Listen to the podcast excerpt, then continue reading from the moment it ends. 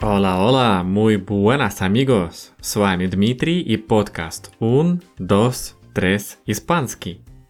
Записывая один из предыдущих выпусков подкаста, я снова встретился с глаголом HR и подумал, ведь у него же столько много значений, надо бы этому глаголу посвятить отдельный выпуск.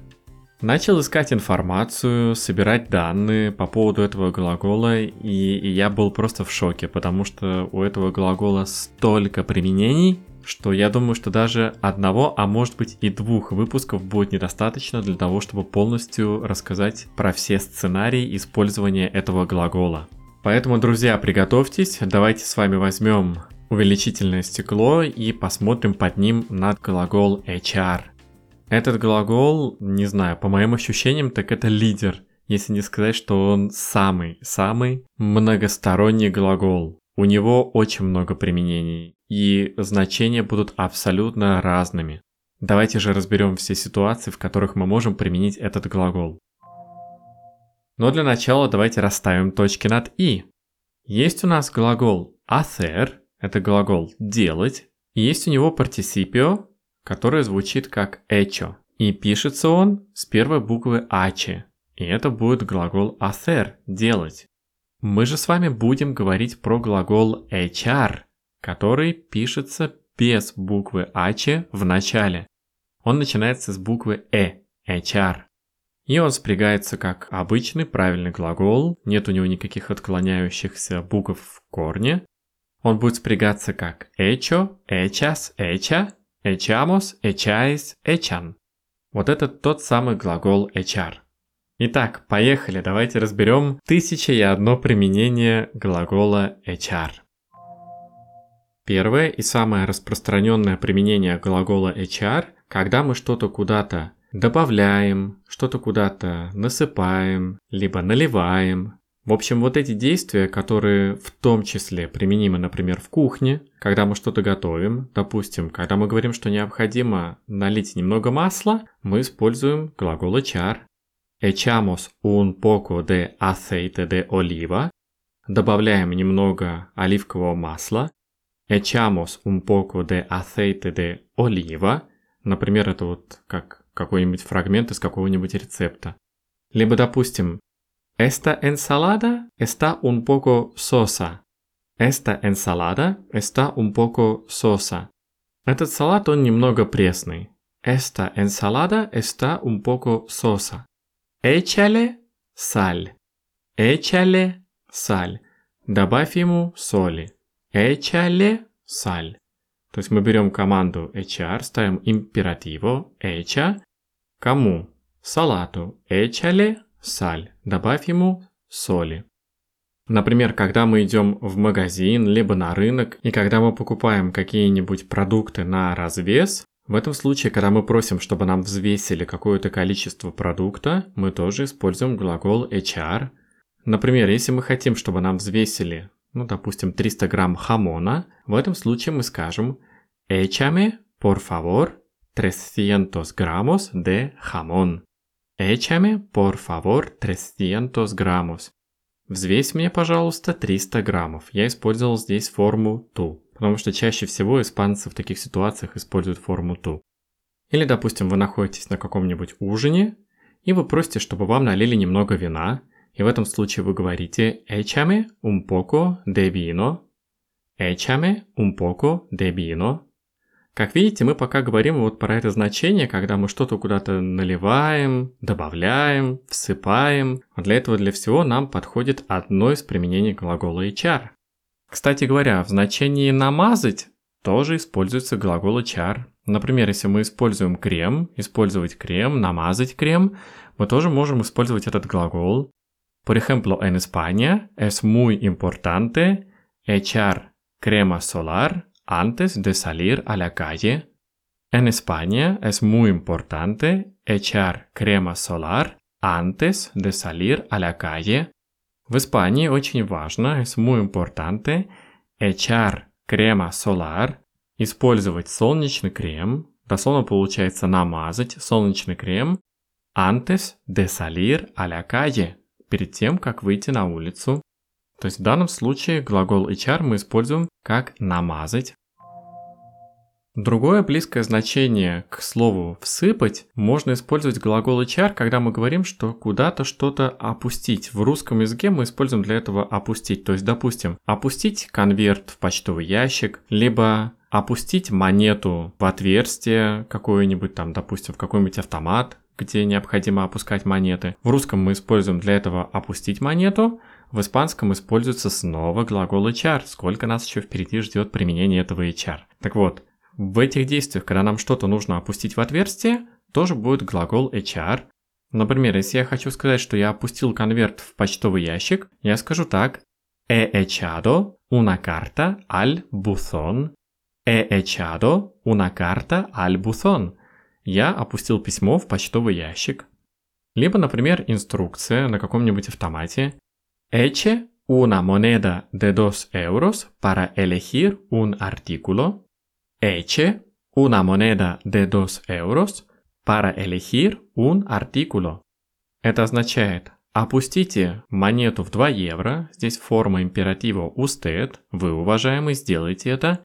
Eche una moneda Опустите монету de dos euros para elegir un artículo для того, чтобы выбрать необходимый вам товар. Видите, в данном случае тоже глагол HR нам подходит. Следующее применение глагола HR. Когда мы кого-то либо что-то выставляем из какого-нибудь места, для этого мы используем глагол HR. Например, se han peleado y lo ha echado de casa se han peleado y lo ha echado de casa. Это означает, что они поругались. Se han peleado, глагол pelearse, ругаться. Они поругались, se han peleado и lo ha echado de casa. И его она выставила из дома. Lo ha echado de casa и его выставила из дома. Допустим, какого-нибудь ученика за плохое поведение, если его выгоняют из класса, мы точно так же можем использовать глагол echar. Ayer lo echaron de la clase. Вчера его выгнали из класса. Ayer lo echaron de la clase. Вчера его выгнали из класса. В близком значении к нему и очень часто используется в испанском, когда нас увольняют, мы тоже можем использовать глагол echar Допустим, я могу сказать «Me han echado del trabajo».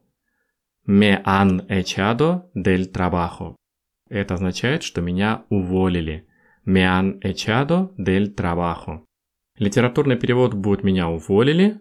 В испанском языке тоже эта фраза звучит вполне себе нормально, но если мы посмотрим на нее как на дословный перевод, то получится, что меня выставили с работы. Это вот если прям дословно. Но Переводим мы это литературно и воспринимается это в испанском как уволили, то есть вполне себе формальное действие увольнять. Me han echado del trabajo. Меня уволили. Иногда, когда мы говорим про увольнение, еще можно использовать вариант «выставили на улицу». Допустим, echado a la calle. Может сказать группа работников, когда они хотят передать идею о том, что нас выставили на улицу в переносном смысле – и это означает, что нас уволили. Echado a la calle. Нас уволили, нас выставили на улицу. Тоже используем для этого глагол HR. Следующее применение глагола HR. Здесь речь будет идти о перемещении в пространстве, либо, допустим, когда мы говорим о том, что что-то откидывается назад, либо наоборот отодвигается вперед, для этих значений тоже мы можем использовать глагол HR. En algunos aviones, las sillas no se puede echar para atrás. En algunos aviones, las sillas no se puede echar para atrás. И это означает, что в некоторых самолетах, en algunos aviones, las sillas, сиденья, no se puede echar para atrás. Невозможно откинуть назад. Las sillas no se puede echar para atrás. Невозможно откинуть назад. Ну или, допустим, такая ситуация. Кому-то кто-то мешает и стоит перед телевизором, и мы этого кого-то просим. Ты можешь подвинуться немножко налево, потому что я не вижу телевизор. И в этом случае мы можем сказать так. Veo la tele. Échate para la izquierda, que no veo la tele. Это означает «подвинься, пожалуйста, налево». Veo la tele. Я не вижу телевизор. Échate para la izquierda, que no veo la tele. В таком случае мы предлагаем кому-то подвинуться налево. Мы можем попросить подвинуться вперед, назад, échate para adelante, échate para atrás и так далее. То есть вот эти вот передвижения мы предлагаем кому-то себя переместить в какой-нибудь плоскости. Ну давайте возьмем еще одно значение глагола HR и пока на этом остановимся. Для того, чтобы передать идею о том, что какой-то организм, какой-то физический объект сам себя развивает и добавляет какие-то части к своему организму, мы тоже можем использовать глагол HR. Наиболее типично будет, когда мы говорим про растения. Растения ветвятся, отпускают корни, либо дают новые ростки, и для этого всего мы можем использовать глагол HR. То есть, например, когда мы говорим, что у какого-то растения появляются листики, мы можем сказать, что это растение echa hojas. El árbol echa hojas. Это означает, что дерево выпускает листики. El árbol echa hojas. Мы можем сказать, что el geranio echa raíces.